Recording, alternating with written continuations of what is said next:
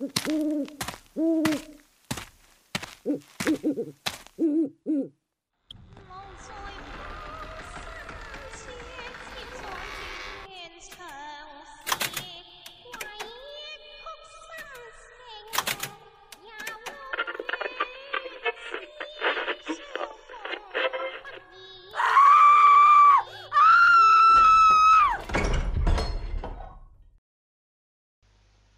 Hello，大家好，欢迎大家收听《鬼话连篇》，我是 Shino。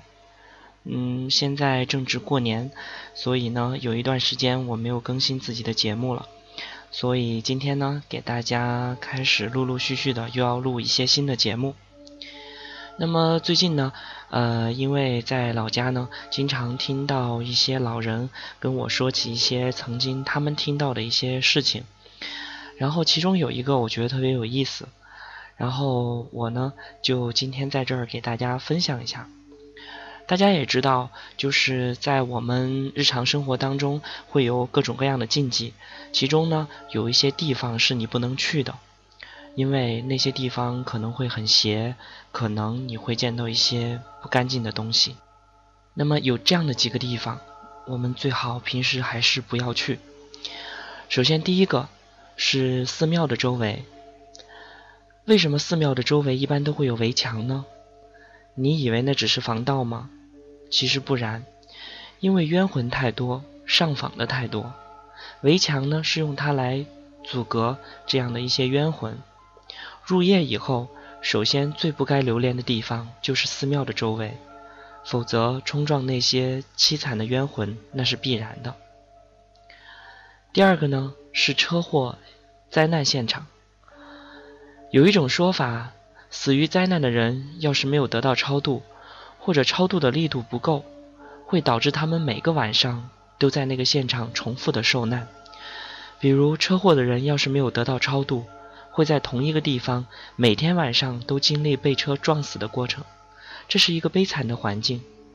所以撞鬼也是最容易的地方。第三个，凶案的现场。如果说灾难现场是非主观的杀害，那么凶案现场，包括自杀的现场，就是主观而为之。民间传说这些地方的鬼是最凶的，因为他们觉得自己死得太惨了，然后怨气冲天。特别是那些一身红衣自杀的冤魂，更是凶狠。这种冤魂，就算是火焰极高的人，也非常容易被他们伤害。所以闹鬼最凶的地方一定是这些地方。第四个是火葬场。我们都知道，有两个地方的阴气是最足的，一个是停尸房，一个就是骨灰堂。当然，焚化的地方反而没事，因为正常的火葬场在相应的位置都会用鞭炮来驱邪。但现在很多城市禁止放鞭炮，也就导致了城市的各种。地方因为邪气而产生了很多不该有的怪事。当然，有些留留念人间的一些灵魂也会在周围徘徊，因为这个地方其实已经达到了一个数量级的邪气，所以身体弱的就很容易撞倒。第五个是乱葬岗或者无人整理的坟场。以前一些坟墓区，其实因为后人的不在或者是没有人打理。或者有些孤苦的人埋葬在这个地方，且不说看到一些骨头或者是一些棺木残破，给你一些视觉上的冲击，就是那个尸体腐化后，从那个残破的棺木泄露出来的那些味道，也很容易让人感到寒碜。有些好事者还在这个地方拍照，那属于基本上是找事的，因为你照一次相会丢一次魂。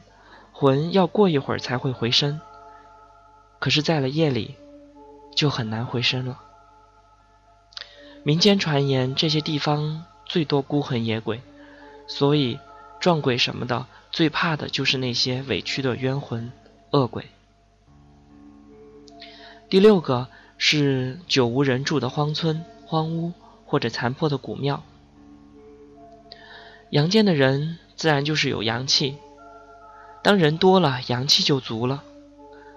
所以这个地方，我们可以提一个道理：为什么说铜钱能够驱邪气？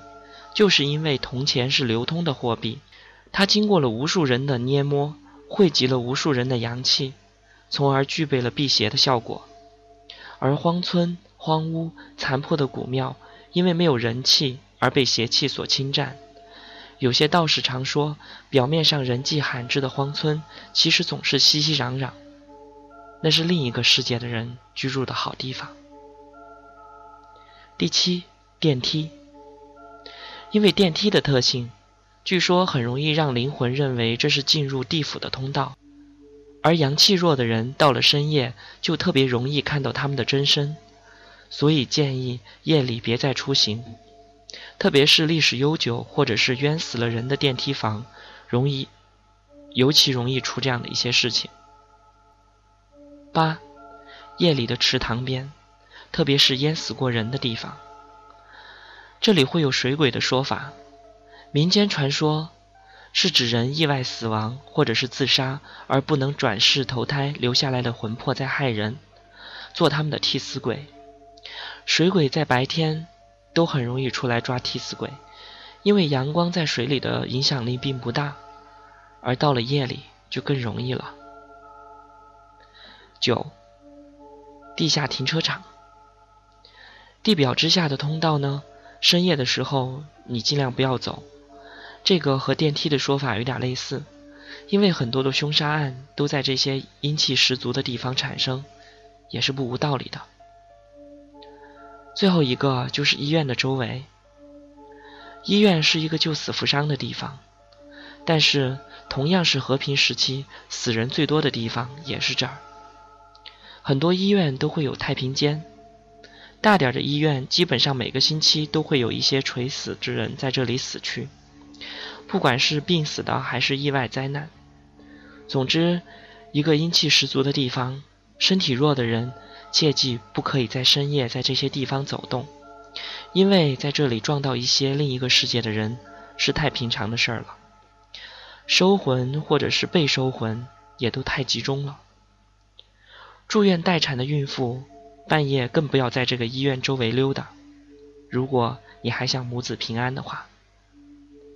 那么好，以上就是我们说到的十个最容易撞鬼的地方，所以希望大家平时不要去这样的一些地方转悠，尤其不要抱有一种好奇心去到这样的一些地方。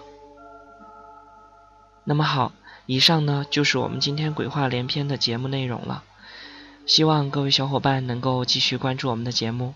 我们下期再见，拜拜。